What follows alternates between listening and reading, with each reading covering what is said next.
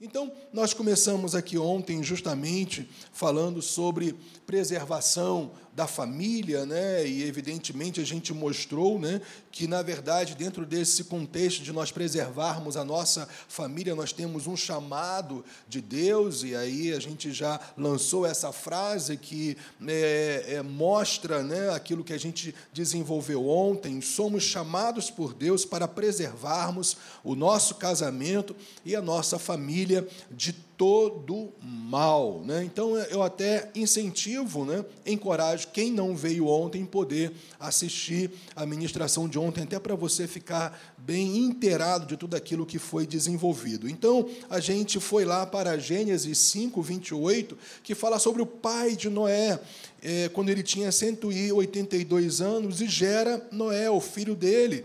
E ele, Lameque, deu o nome do seu filho propriamente dito, de Noé, e ele diz por quê, qual foi o propósito pelo qual ele colocou o nome do seu filho de Noé. Ele diz: Este nos consolará dos nossos trabalhos e das fadigas de nossas mãos nesta terra que o Senhor amaldiçoou. Então a gente vê aqui claramente que Noé, ele na verdade estava debaixo de um propósito claro de Deus para a sua vida, de trazer consolo, né? E justamente a gente viu ontem que esse consolo é, está associado a um alívio, está associado né, a um descanso, ou seja, uma ação de Deus que, na verdade, por causa do propósito que Deus gerou no coração de Noé, ele então se tornou um preservador da sua própria casa e da sua própria família. E depois a gente mostrou, com base nisso, né,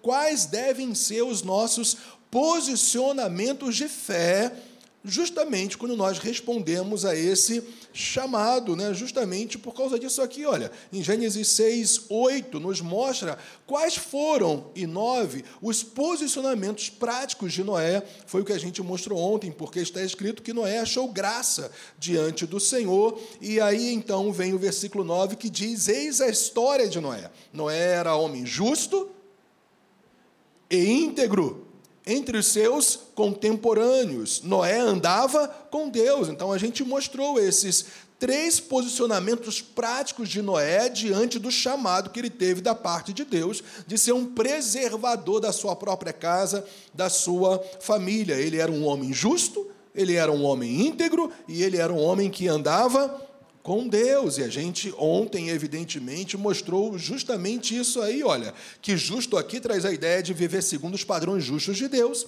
integridade, fala de conduta de alguém inteiro, com o coração inteiro em seu propósito de fazer o que é correto, e justamente esse terceiro posicionamento de fé, que é andar com Deus. Mas hoje a gente quer falar sobre isso. Prioridade máxima. A gente quer desenvolver aqui fundamentos bíblicos, repito, pelos quais eu e você temos que nos posicionar no nosso dia a dia, na prática propriamente dito, mas evidentemente com base nessa realidade. Se Deus tem um chamado para cada um de nós de preservarmos a nossa família, e a gente falou aqui ontem que essa que esse chamado não é só para os pais, não só para a esposa, não só para o marido, esse chamado também é para o filho e para a filha. Quem é filho e filha, diga amém por isso.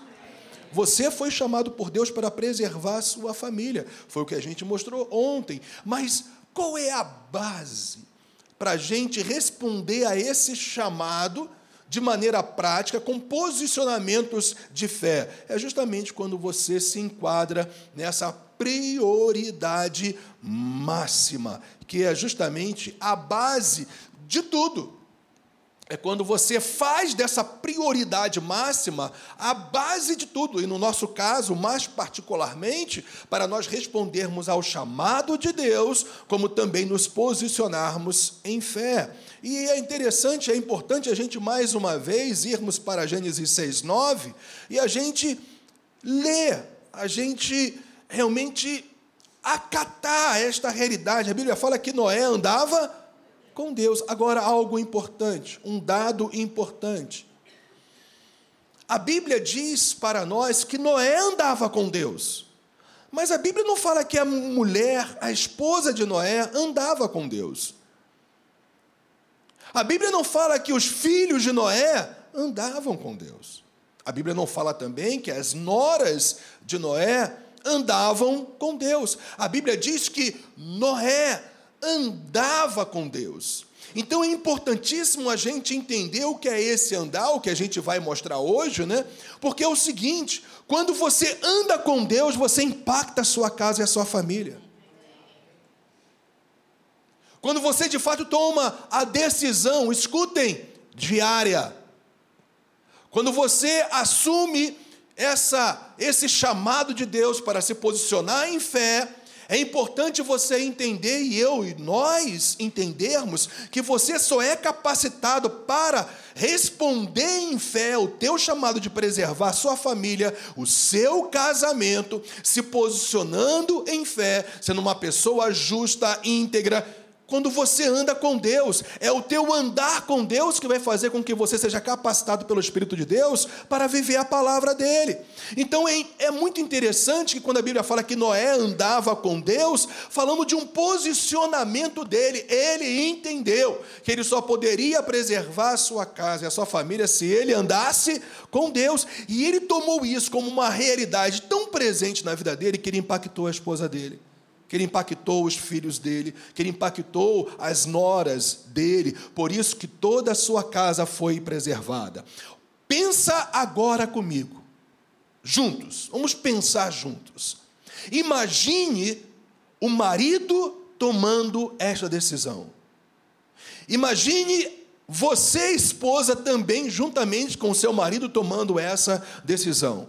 Agora, imagine também os filhos, juntamente com os pais, tomando essa decisão de andar com Deus. O fato é que vocês não só vão impactar a sua casa, vocês vão impactar outros lares, outras famílias, vocês vão impactar pessoas, vocês vão deixar um legado da parte de Deus, de uma família que foi preservada de toda destruição porque andou com Deus. Estão pegando isso? Ok. Então agora é a vez dela. Boa noite, gente. Tudo bom? Um sotaquezinho bem carioca para vocês. Já falaram para mim que eu arrasto muito mais do que ele, que eu falo muito mais do chiado, né? É muito bom estarmos aqui e, como ele falou, nós estamos dando continuidade àquilo que Deus derramou sobre o nosso coração desde ontem, né? A gente vem aí falando sobre isso. Nós amamos família, né? Nós amamos tudo aquilo que Deus ama e Deus ama a gente. Deus ama pessoas. Deus ama se relacionar com a gente. E nós sabemos que o nosso relacionamento com Deus é aquilo que a gente precisa ter como prioridade na nossa vida. E somente quando esse relacionamento com Deus se torna prioridade é que nós vamos ter condições de priorizar as coisas certas, priorizar aquilo que Deus também prioriza. Então, quando Deus se torna o primeiro na nossa vida, nós somos capacitados por Ele a administrar o restante. E nós vamos falar aqui um pouquinho sobre administração de relacionamentos. Trazendo um pouquinho a história de Noé, eu quero trazer um pouquinho na memória de vocês, né? A Bíblia fala que Noé entra na arca, mas Noé não entra sozinho. Noé entra com a esposa. Até aí, beleza. Noé entra também com os filhos. Tudo bem. Noé também entra com as noras. E também tinha uns bichinhos, né? Que provavelmente exalavam mau cheiro ali dentro. Passaram aproximadamente um ano ali dentro daquela arca. E eu acredito que muitos desafios se levantaram ali, né? Porque relacionamento não é uma coisa fácil, né? Vocês concordam?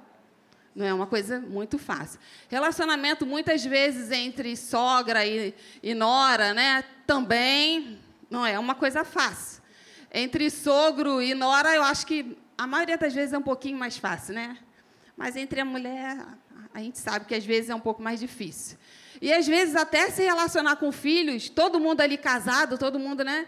Então eu acredito que não tenha sido uma coisa muito fácil. Só alguém muito cheio de Deus para conseguir ter uma casa de paz dentro daquele ambiente, né, com casais ali, com animais ali, é, dependendo, um dependendo do outro, um precisando ajudar o outro. E a gente lembra de, né, a gente tem um fato muito recente né, é, mundial que foi a questão da pandemia e se sabe que houve aí um recorde na questão de divórcio durante a pandemia, porque as pessoas não se suportavam. Então, elas estavam casadas, porém, a maioria não se conheciam, passavam o dia inteiro na rua, cada um trabalhando, vivendo sua vida. E aí, quando parou todo mundo dentro de casa, começaram a se chocar. E muitos relacionamentos foram rompidos por conta disso, durante esse tempo. E daí a gente pega aqui a história de Noé, isso aqui tem que ficar para a gente um exemplo, um baita de um exemplo. A Bíblia fala que ele andava com Deus, e foi a caminhada de Noé com Deus que o capacitou a gerenciar os relacionamentos que ele precisava viver durante aquele ano, né, diante de tantos desafios que com certeza se levantaram ali. E isso para a gente também não é diferente. A nossa caminhada com Deus, por mais que nós estejamos dentro de relacionamentos difíceis, mas a nossa caminhada com Deus, ela pode nos capacitar a gerenciarmos os relacionamentos se tão somente nós decidirmos a obedecer às orientações que Deus nos dá a cada dia, se nós formos fiéis ao Senhor, se ouvirmos a sua voz, eu acho muito lindo porque a gente percebe que Noé era um cara tão íntimo de Deus que quando Deus fala para ele o que ele tinha que fazer, ele não duvida, não tem dúvida do que ele deveria fazer. Ele tão somente reconhece a voz de Deus e segue exatamente todos os detalhes, cuidadosamente, né? Que Deus fala: olha, a madeira é essa, você vai construir assim, esse é o tamanho, coloca aqui o betume para que não entre a água, né? Então, tudo, todos os detalhes. Deus é assim conosco também. Deus se importa com os nossos relacionamentos. E Ele nos dá todos os detalhes. Então, se nós, como mulheres, exercermos o nosso papel, e o marido, se ele exercer o papel dele, conforme a Bíblia nos ensina, se os filhos exercerem os papéis deles, não tem como nós sermos destruídos. Se cada um de nós fizer exatamente aquilo que Deus nos orienta, nós seremos uma família de sucesso. Não seremos destruídos, não vai ser nenhuma pandemia, nenhuma situação de fora que vai destruir a nossa casa. Mas a gente tem que aprender e colocar em prática aquilo que a gente, a gente às vezes a gente fala, né, que melhor, a gente fala não. A Bíblia fala sobre buscar em primeiro lugar o reino de Deus e todo mundo sabe esse versículo de cor. A gente só precisa praticar esse versículo que é buscar o Senhor e deixar Ele organizando o restante da nossa vida. Sabe a única coisa que movia Noé? Uma palavra que Deus lhe deu. Talvez você ainda seja a única pessoa da sua casa que já recebeu Jesus como seu Senhor e Salvador e está esperando uma ação sobrenatural de Deus. Eu quero te dizer que as suas evidências não estão do lado de fora. A evidência que Deus te deu já está no teu coração, é a própria palavra dele. Noé não tinha absolutamente nada numa ótica natural que o encorajasse, porque evidentemente nada podia trazer uma prova externa de que realmente a chuva iria cair, mas ele tinha a palavra de Deus. Quando você tem a palavra de Deus na sua vida, independente do que você está vendo ou passando, uma coisa é certa: se Deus te deu uma palavra, você tem que ser sustentado por essa palavra que ele te deu. E a maneira de você ser sustentado pela palavra que Deus te deu é priorizá-lo no seu viver diário.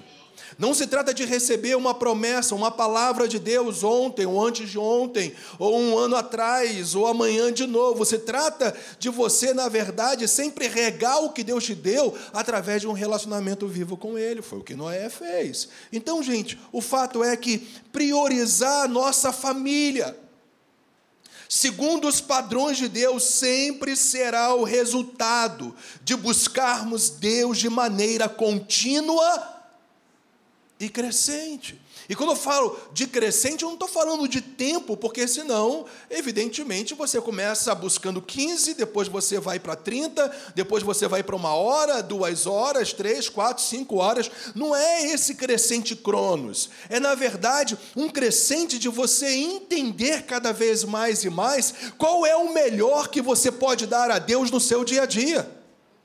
É a excelência é qualidade, não quantidade propriamente dito. É claro que aqueles que começam a crescer mais em intimidade com Deus e têm a condição de passar mais tempo na presença dele, é, é, diante da palavra dele, evidentemente pode ampliar esse tempo, mas é muito mais do que o tempo cronos, o tempo do nosso dia a dia, as nossas 24 horas, é o tempo melhor que você dá a Deus no seu dia a dia. Então o fato é que quando você tem a condição de realmente acatar esse chamado de Deus, de priorizá-lo na sua vida, algo, gente, é uma consequência natural no sobrenatural, você vai passar a priorizar sua família. Ninguém depois de Deus vai ser mais importante para você do que a sua esposa. Ninguém depois de você vai ser mais importante do que o seu marido. Ninguém depois de Deus vai ser mais importante do que os seus filhos. Porque você entendeu o coração de Deus. Deus estabeleceu a família para dar certo. Eu vou repetir: Deus estabeleceu a família para dar certo. É a gente que muitas vezes faz com que as coisas não dê tão certo. Mas o fato é que nós estamos debaixo de uma palavra profética, gente. Deus estabeleceu a família nesta terra para ela frutificar.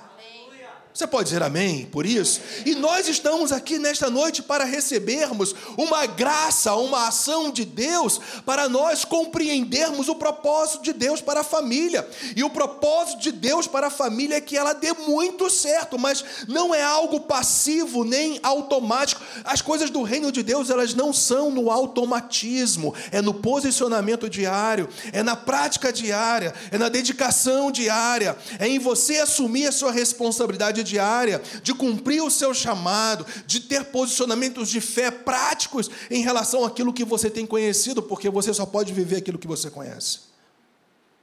E Deus chama cada um de nós a um relacionamento vivo diante dele. E nós precisamos desmistificar esse termo andar com Deus. Porque geralmente a gente logo vai para Enoque. Enoque andou com Deus e não foi mais achado entre nós, porque ele foi arrebatado para o Senhor. Então nós mistificamos muito esses termos bíblicos, andar com Deus, mas eu quero te dizer que andar com Deus é você viver na simplicidade da fé no seu dia a dia. E você vai começar a conhecer o coração de Deus na simplicidade das suas palavras, no nível que você está. Gente, é tão lindo saber que Deus nos aceita na condição que nós estamos hoje, mas o fato é, como a Poli estava falando aqui, da mesma maneira que um feto, que um bebezinho, que um ser humano vai se desenvolvendo no ventre e ele nasce e ele continua crescendo. Deus também tem chamado a sua igreja para a maturidade, para o crescimento, mas isso só vem se você buscar o Senhor que ativa, que te transforma e que gera, portanto, essas realidades na sua vida. Então, não se esqueça jamais disso. Quanto mais você prioriza a Deus na sua vida, consequentemente, você vai priorizar a sua casa e a sua família. Depois do nosso relacionamento com Deus, não existe nada mais importante do que a nossa família. A Bíblia chega até mesmo a nos falar que aquele que não cuida da sua própria família, ele nega a sua fé. É, é impressionante. É. Para você ver como Deus leva a sério. Mas existe uma ordem dentro dessa questão de família, né? Então, primeiro é o marido, os filhos vêm depois. Primeiro é o casal. Lá em casa, as minhas filhas sabem, o melhor bife é dele, não tem, não tem conversa, é dele é sempre dele. Então, assim, meu melhor tempo primeiro é ele. Depois, obviamente, tem o tempo das minhas filhas, até mesmo porque elas já são, são duas moças, né? Então não requerem tanto do meu tempo assim. São extremamente importantes nas nossas vidas, mas primeiro os nossos filhos precisam ver o nosso relacionamento, né? Entre marido e mulher, precisam se espelhar. Eu não tenho, olha, o maior orgulho que eu tenho dentro da minha casa é quando minhas filhas falam assim que nós somos um referencial para elas de casal. Então, isso para mim não tem preço. Aí elas chegam a dizer assim para o pai que está muito difícil de arrumar alguém porque tem que ser do, do nível do pai e não estão conseguindo achar. É, elas estão é, arrumaram um problema, por um lado, arrumaram um problema. Mas isso para a gente é muito bom, porque você dentro da sua casa perceber que os seus filhos eles têm orgulho do relacionamento que vocês construíram, né? Não tem nada mais importante para a gente, né, amor? É, do que ver isso nos nossos filhos, nas nossas filhas, do que ter gerado isso no coração das nossas filhas. E isso é resultado da nossa vida com Deus, de fato é. Até o nosso relacionamento é resultado da nossa vida com Deus. Gente, nós estamos casados há quase 29 anos. E é obviamente que já tivemos problemas. Claro, é impossível alguém estar junto tanto tempo assim e dizer que a vida é um morango, porque a vida não é um morango, né? Então tem dias que tá tudo ótimo, maravilhoso, mas a gente já precisou se perdoar. Já não aconteceu com vocês? A gente já, já precisou pedir perdão um ao outro, né? A gente já precisou abrir mão. Quantas vezes para ter paz dentro do casamento você não tem que abrir mão? Alguém tem que ceder. Eu sempre prefiro que seja ele, mas. mas. é brincadeira, hein, gente? Não, é bom mesmo que seja ele, mas tudo bem. Mas alguém tem que ceder para que haja paz. Não tem jeito, gente. Dentro de um relacionamento é assim que as coisas funcionam. Né? A gente tem que abrir mão, às vezes, de alguma coisa que a gente gosta, beça, mas por amor ao outro. Né? E a gente aprende isso com Deus. Né? Deus ele nos ama tanto que ele nos deu. Então, nós dizemos que amamos tanto quem está conosco que a gente tem que é, dar amor, que a gente tem que cuidar, que a gente tem que abrir mão de algumas coisas. Né?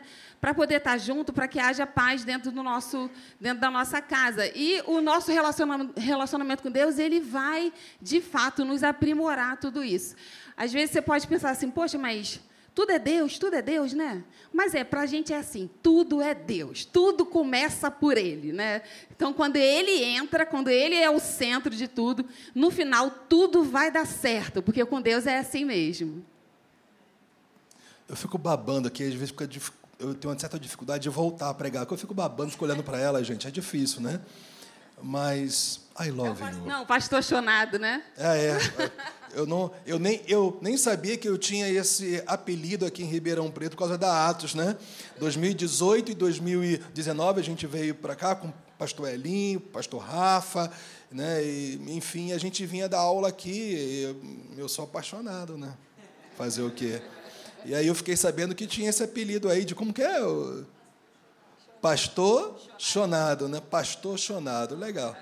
Mas então é isso. Então, eu, enquanto a Adriana estava falando, eu estava pensando em algo. Gente, não pense que a gente começou pronto, não, tá? Família não nasce pronta, né? Não é pense, é, que é inclusive uma declaração contínua do pastor Elinho. Família não nasce pronta, relacionamento não nasce pronto, gente. Então nós tivemos as nossas diferenças, as nossas dificuldades, nós até hoje estamos, e até o final vai ser assim, nesse processo contínuo de aperfeiçoamento, mas a gente entendeu, apesar de nossas imperfeições e falhas, que uma família é uma construção. Como eu falei ontem, Noé demorou décadas para construir a arca, para que a sua família fosse preservada. E evidentemente que um lar, ele tem que ser construído até o final, gente. Até o final é beijinho. Que os maridos e as esposas digam amém. amém. Até o final é mãozinha dada. Até o final é se, cur, é se curtindo, se curtindo. Até o final é pegar um cineminha, é jantar fora. Até o final é ter prazer de estar do lado um do outro. Vocês estão ouvindo isso? É até o final. E a gente, para viver isso, a gente tem que estar acreditando sempre, porque já tem uma máxima que já está bem assim, é, falada no meio evangélico, né? Você só pode, no sentido de relacionamento conjugal, familiar, você só pode sacar se você. E acho que ninguém sabe em Ribeirão Preto, então eu vou dizer: você só pode sacar se você, primeiramente, Tá. Você só pode sacar um valor no banco, fazer uma transferência hoje, praticamente está tudo assim, né? Uma transferência eletrônica, se você tiver o que, gente? Saldo, crédito. O problema é que muitos de nós queríamos sacar sem termos antes antes depositado. Então a vida conjugal e a vida familiar, inclusive como um todo, é realmente essa matemática contínua de nós acreditarmos para sacarmos. E a gente acredita com honra. A gente acredita com respeito. A gente acredita com fidelidade na presença ou na ausência do cônjuge, dos seus filhos, dos seus pais. Isso é você estar acreditando o tempo todo.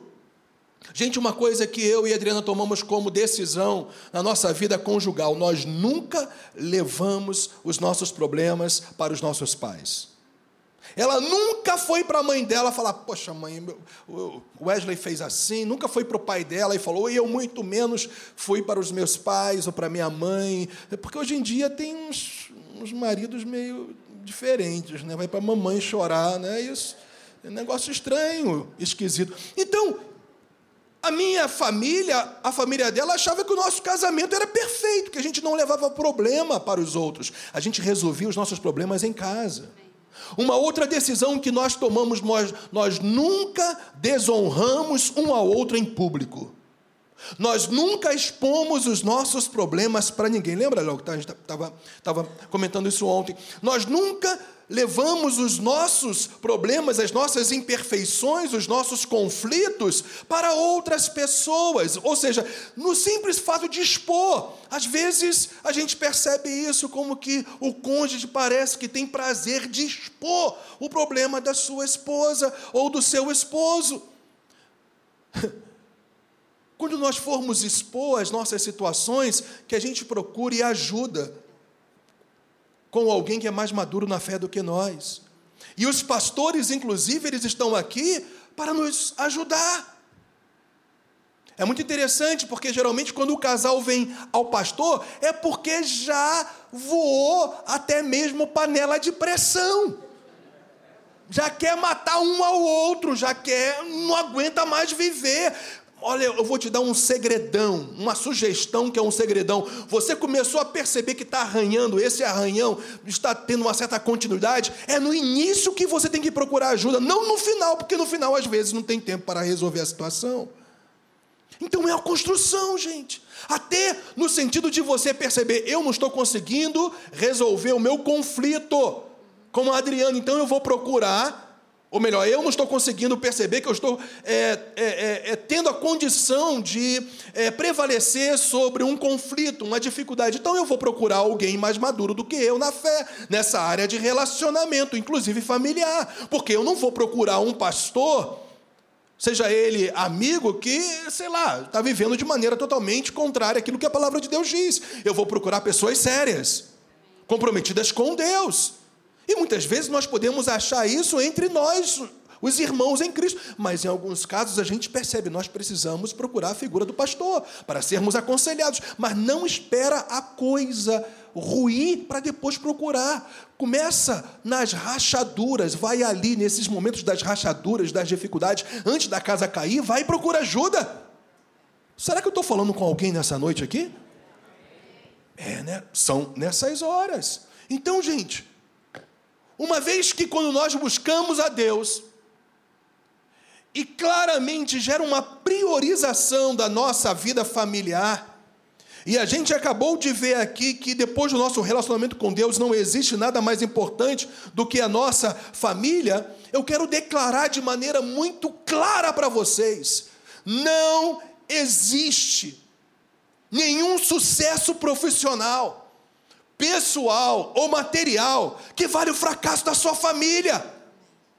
Muitas vezes nós, individualmente, temos planos, temos sonhos, temos desejos, mas agora não é só você, agora é nós.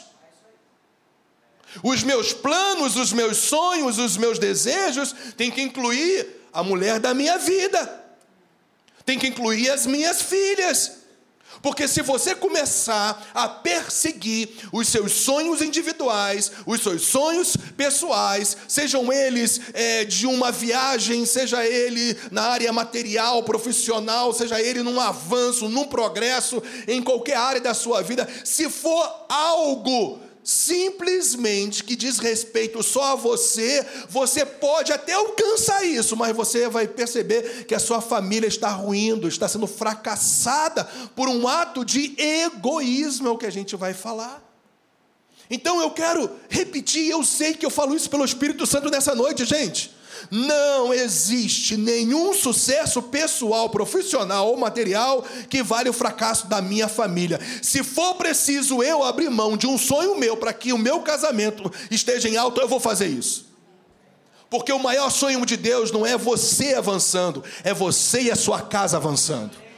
Eu vou repetir isso para vocês. O maior desejo de Deus não é ver você individualmente avançando, é ver você com a sua família avançando. Seja você casado ou solteiro, morando com seus pais, o fato é que Deus nunca olha para nós individualmente, Ele olha para nós coletivamente. Quando Deus olha para mim, para você, Ele olha para a nossa casa, para a nossa família. Crê no Senhor Jesus Cristo e você e a sua casa será salva. O olhar de Deus é sempre para a família. Estamos juntos nisso, gente? Não vale. Não vale se tiver de abrir mão de um sonho na área profissional, de grana, para você viver bem com a sua família, não vale. Nós tivemos um dia desses uma notícia muito triste de um casal que nós amamos demais, que nós acompanhamos no princípio da sua fé, quando nós pastorearmos, é quando a gente pastoreava uma outra igreja. Ela cresceu muito profissionalmente, ele já tinha um ótimo é é, é, é, é, tinha uma ótima condição também na área profissional, mas ela cresceu muito, então é, ela recebeu um convite de trabalhar em São Paulo, só que eles moravam no Rio de Janeiro. Só que ela recebeu um convite para ir, mas ele, por trabalhar, ter o trabalho, a empresa no Rio, ele não foi no primeiro momento com ela. Então ela continuou crescendo, avançando na sua vida profissional, financeira, mas eles começaram a se distanciar. A minha pergunta para você é a seguinte: dá certo isso? Você querer avançar profissionalmente e literalmente se separar fisicamente do seu cônjuge, não dá certo isso, da sua própria casa. Ficava aquela divisão dos filhos passarem, tem dois filhos, passarem num outro estado, voltar, ficava aquela confusão toda. Gente, se eu tiver abrir, se eu tiver de abrir mão para ganhar mais, para que a minha família seja bem estruturada, eu vou, eu vou, eu vou preferir, porque nenhum sucesso pessoal, profissional ou material vale o fracasso da nossa família. Estamos juntos, não estamos, gente? Então é importante nós entendermos o conceito. Eu sei que nós já sabemos o que é egoísmo e o que é altruísmo, mas é importante dentro desse desse conceito de priorização da família, porque você está realmente vivendo a prioridade máxima que é buscar a Deus, a verdade dele, a palavra dele, e ser por isso capacitado para se posicionar em fé, mas é importante dentro desse conceito nós relembrarmos essa condição de egoísmo e altruísmo. Então vamos lá, gente. Egoísmo é esse amor próprio excessivo. É um desequilíbrio. Não tem problema nenhum você se amar, mas cuidado para com que esse amor que você tem, esse amor próprio, leve você a olhar só para as suas opiniões, só para os seus interesses e só para as suas necessidades e desprezar as necessidades do próximo, da sua esposa, do seu marido, dos seus pais, filhões, dos seus filhos, papais. Cuidado para que você não se ame tanto que você não aceite mais as opiniões das pessoas que estão ao seu redor. Nós, homens, somos muito práticos, né? A gente é, vê algo e já quer logo fazer. Gente, eu estava falando, a gente estava conversando esses dias. A mulher tem algo que o homem não tem. Por isso que o homem é um aleijado, é um capenga, quando não encontra a mulher da sua vida, quando não casa. Dadas, evidentemente, as suas exceções que existem, aí é dom, é dom, viver sem casar é um dom, a Bíblia deixa isso claro. Portanto, é uma regra geral que os homens se casem, que as mulheres também, glória a Deus por isso. Mas o fato é, gente, que às vezes eu fico todo animadinho com algo e Adriana, mas olha essa situação, aquela outra situação. E ela começa, opa, diz que eu não estou, eu não posso atender agora.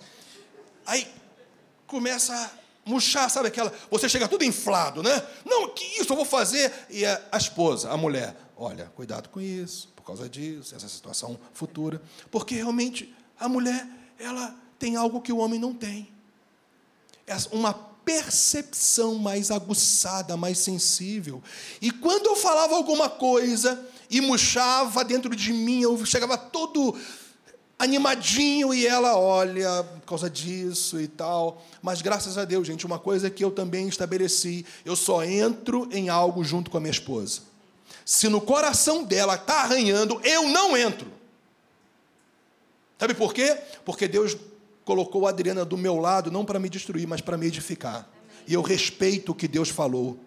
A mulher edifica a sua casa. Enquanto a tola destrói, a mulher sabe e edifica a sua casa. Então, minha gente, eu fico agarradinho com essa menina. Se ela fala alguma coisa contrária àquilo que eu estou todo animadinho, eu na hora fico chateado, mas eu vou repensar, eu vou pensar dez vezes. Se eu perceber no meu coração, depois de ter orado a Deus, ter buscado a vontade do Senhor, que é para tomar essa decisão, então eu posso até tomar, mas a responsabilidade é minha. Mas eu não tomo nenhuma decisão se no coração dela estiver arranhando. Por isso que nós não podemos nos amar excessivamente a ponto de nós não respeitarmos mais as opiniões, mais os interesses, mais as necessidades do outro. Tem casal que só vê o seu lado. Gente, não dá certo. Em todos os aspectos. Vocês estão comigo nisso, não estão?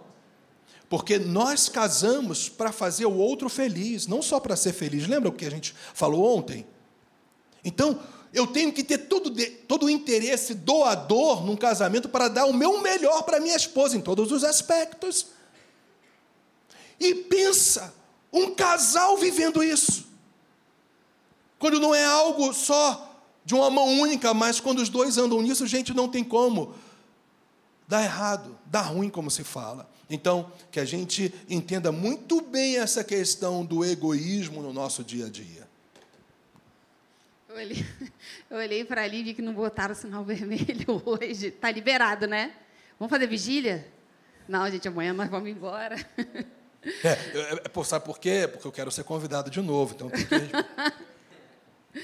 O egoísmo é a base para a destruição dos relacionamentos. Uma família ou um casamento está fadado ao fracasso quando uma das partes ou ambas as partes pensam tão somente em si, né? Como ele falou, é, pensam em fazer aquilo que eu quero, tem que ser do meu jeito, né? É, tem gente solteira aqui? Tem gente solteira, o dedinho tá assim, né? Tá tudo bem, mas já vi que tem. Deixa eu dar um conselho para você. Se você é desses que ainda pensa só em você, vamos supor que você esteja namorando, esteja noivo e tal, mas você é, é daqueles que, olha, tem que ser do meu jeito, né? Já está namorando e está assim. Um conselho que eu te dou: não case que você não está pronto. Porque quando a gente casa, de fato não existe mais o eu. Né? As decisões precisam ser tomadas em consenso. Então, todas as decisões dentro de uma família, dentro de um casamento, elas precisam ser decididas juntas, né? Precisam ser tomadas juntas, precisa ter acordo para se tomar. Vamos lá, vamos supor que você pense em fazer um financiamento de uma casa. É algo a longo prazo. Aí, como é que você, de repente, homem, decide fazer o financiamento sozinho? Vai que passam-se cinco anos e, de repente, a renda diminui mas você nem conversou com a sua esposa lá atrás, vocês não acertaram, não houve acordo né? nenhum. Você não perguntou o que ela achava, você simplesmente fez o que você queria fazer. Certamente, quando passar esse tempo e você começar a ter problemas, é provável que você escute alguma coisa da sua esposa que você não gostaria de ouvir. Né? Porque não houve acordo. Então, dentro de um casamento, é necessário que as decisões elas precisam ser tomadas juntas, precisa ter acordo para tudo isso. Porque senão, de fato, como o Wesley falou, o negócio vai ruir, vai dar ruim, vai dar problema. Não existe, não tem espaço para o egoísmo dentro de um relacionamento. Se a gente tiver uma posição dessa, o nosso relacionamento vai ruir. Seja ele com filhos, seja ele com marido, com mulher, o relacionamento acaba rompendo em algum momento. É, eu estava falando daquele casal, como exemplo, né? Ela entrou com pedido de divórcio. Vocês entendem? Não tem como, nós temos que andar juntos. Casal foi feito para andar junto, não tem como. Não é? Então é importante a gente ter realmente esse senso, essa consciência. E aí, gente, a gente parte para o altruísmo, que é o inverso de egoísmo. É uma atitude de amor. Fala, atitude de amor. Altruísmo é a atitude de amor ao próximo, e mais precisamente aqui em relação à família, ao cônjuge, ao, fi, ao cônjuge, aos filhos, aos pais. Né? E olha só, e a ausência de interesse próprio, que é realmente o caminho do egoísta. É quem se doa sem esperar nada em troca. Evidentemente que todos nós temos expectativas da colheita. Ok, gente? Mas quando a gente planta a nossa semente, a gente não está vendo o quê? Absolutamente nada, ela está debaixo da terra. Então a gente se doa. No momento a gente nem vê nada, mas nós podemos, nós podemos até ter expectativa, é claro, sempre, de realmente é, ver o resultado dessa doação. Mas o mais importante é o teu coração, quando você doa. É um amor desinteressado, no sentido de que você está entregando o seu melhor porque você simplesmente ama essa pessoa. Não é aquele interesse humano, entende? Não é esse interesse da perspectiva da colheita, mas é um interesse só humano de só dar para o quê? Receber. O fato é que a gente falou sobre crédito e sacar, mas nós temos que entender que esse crédito, esse esse doar-se tem que ser algo do coração, não simplesmente algo interesseiro. Vocês estão percebendo aonde a gente está querendo chegar em termos de equilíbrio? Então é isso. Então, o fato agora que a Adriana vai ler para vocês quando nós vivemos nesse altruísmo. O amor é o fundamento do sucesso. Não, fato, né? O altruísmo, né? Ok. É o fundamento do sucesso. É o fundamento do sucesso e da construção de uma família sadia e bem-sucedida. O amor ao próximo, que é o que a gente está falando, é, é, o fundamento desse, desse, de uma construção de uma família sadia. Eu falei, vou falar de novo, uma família sadia. Não é uma família perfeita, é. porque uma família perfeita não existe. É verdade. Afinal de contas, família é formada por homens e mulheres e nós não somos perfeitos. Então não existe família perfeita. Existe família sadia, existe uma família saudável, né? E, e o amor ele precisa ser algo intencional. Né? A Polly chegou a falar sobre isso, sobre essa questão intencional. Quem ama faz, né, gente? Quem ama cuida do outro. Quem ama não espera o outro fazer para aí então você fazer alguma Verdade. coisa. Porque às vezes isso acontece muito dentro dos lares. Às vezes você está chateada com alguma coisa, você quer que seu marido faça alguma coisa para aí, então você resolver tomar uma outra é, postura, né? Aí o cara não faz. Porque, gente, mulheres, preste atenção, deixa eu falar um negócio para vocês. O homem é um pouquinho mais lento, né? Ele tem uma lentidão natural, né? Então, às vezes, eles fazem algumas coisas ou falam algumas coisas é, e eles nem percebem que fizeram. É um fato. E a gente está doída, está chateado, mas a gente também não fala. A gente fica esperando que a pessoa venha até nós né, para resolver. Não, não é possível que ele não está percebendo um negócio desse, que ele falou isso para mim, eu não gostei. É DR ele... aqui em público? Como não, é? não, não, não. mas o homem é mais lento, gente. E a Bíblia fala que quando a gente está chateada, quando alguém fizer alguma coisa com a gente, o que, que a gente faz? Espera o outro, senta no banco e espera o outro. Não, vai lá e resolve. E por que, que a gente não aplica isso dentro da nossa casa? Nós sabemos muito bem que a Bíblia fala sobre isso. E isso precisa ser aplicado dentro da nossa casa também. Então, se está chateado, se houve algum tom assim que você não gostou, se a pessoa falou alguma coisa, não espera o outro, vai lá e faz você. Faz você primeiro. Vá lá e fala com ele primeiro. Talvez, provavelmente era só isso que estava faltando para as coisas se resolverem. Às vezes foi uma besteira. E como a gente não resolve, a besteira vai virando algo grandioso, sabe? A história das pequenas raposinhas. Coisas desses tamanico que a gente não resolve. E as coisas que são pequenininhas, que não são resolvidas, elas se tornam gigantes dentro, da nossa, dentro do nosso lar. Então, gente, esta atitude altruísta né, tem que começar com o cônjuge com um verdadeiro senso de valorização. Então eu sei que muitas vezes, quando o casal tem um filho de novinho, o casal eles focam tanto o bebê recém-nascido que se esquecem que eles são um casal, que eles que é isso mesmo, são um casal, tá certo isso? Não pode, nós jamais podemos tomar atitudes aonde os nossos filhos venham substituir o nosso relacionamento conjugal. Vocês estão comigo nessa? Não podemos. Vocês de novinho que vão ter os seus filhos, você tem que entender que você, homem, você, esposa, mesmo havendo, é claro, a cumplicidade, a ajuda, o entendimento, é claro, a noção do tempo novo de ter um filho, a responsabilidade que é, mas ainda assim você jamais pode se esquecer que você continua esposa e que você continua marido.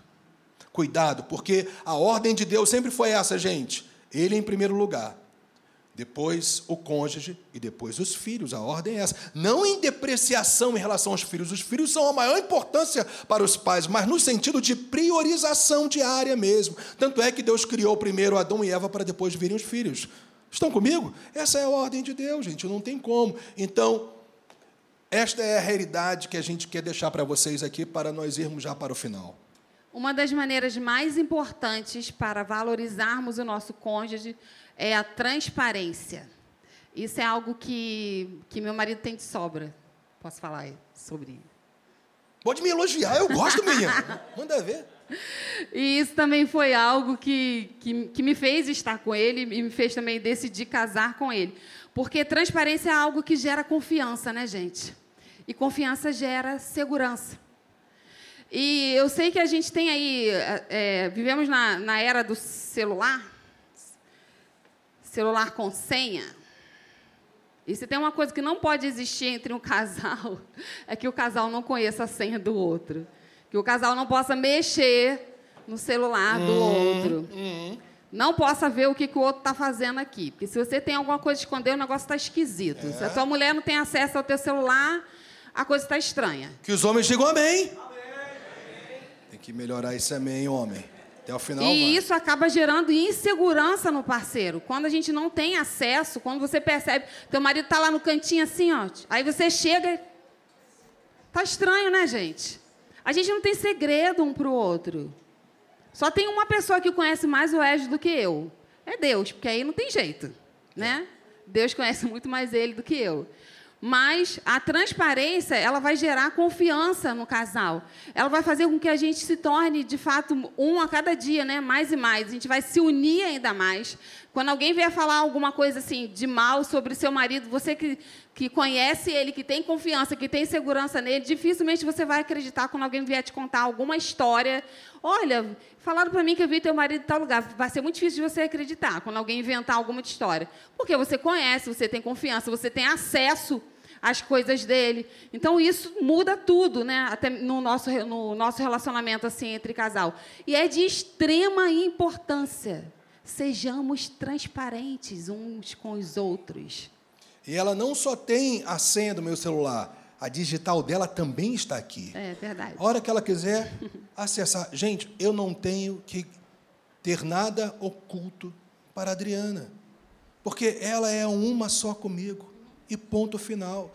E eu sei que isso gera essa segurança para ela.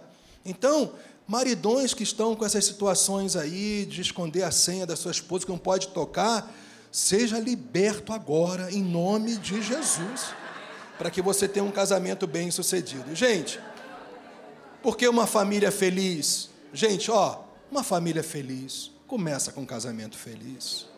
Você pode dizer amém por isso? Uma família feliz começa com um casamento feliz. Você quer ter uma família feliz? Você tem que ser feliz como casal. Então, para encerrar, para priorizarmos a nossa família, sendo altruístas, já vai entrar lá. Opa! Mas vai entrar daqui a pouquinho. Vocês me ajudem aí, tá? Para priorizarmos a nossa família sendo altruístas e por isso bem-sucedidos. À luz dos princípios bíblicos, temos que andar com Deus. Eu falei, temos que andar com Deus. Vou repetir, temos que andar com Deus, colocando-o acima de tudo e de todos. Eu vou te falar, andar com Deus é a coisa mais simples que possa existir. É você todo dia ter a disciplina de conversar com Ele, de amá-lo, de adorá-lo, de se render a Ele, de dizer o quanto você ama, com as suas palavras. Não tente falar as palavras de outra pessoa.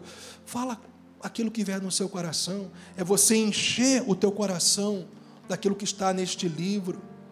Os pensamentos de Deus vão fazer parte daquilo que você pensa, daquilo que você sente e daquilo que você faz quando você enche a sua mente, o seu coração, o seu interior com as verdades da palavra do Senhor.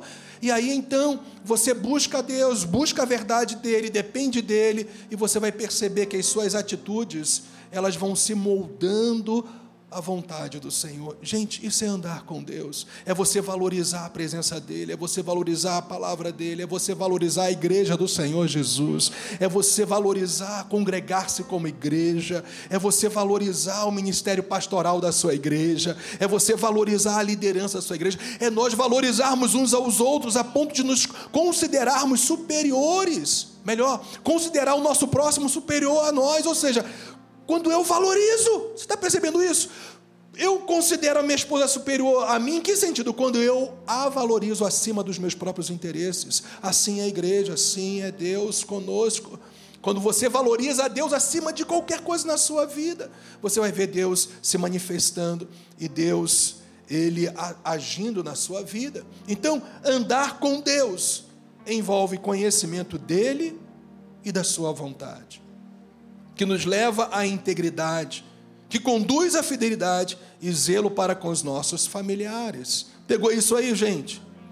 E finalmente, conhecer a verdade vai além de conhecimento da palavra de Deus. Está totalmente relacionado em conhecer o Deus da palavra.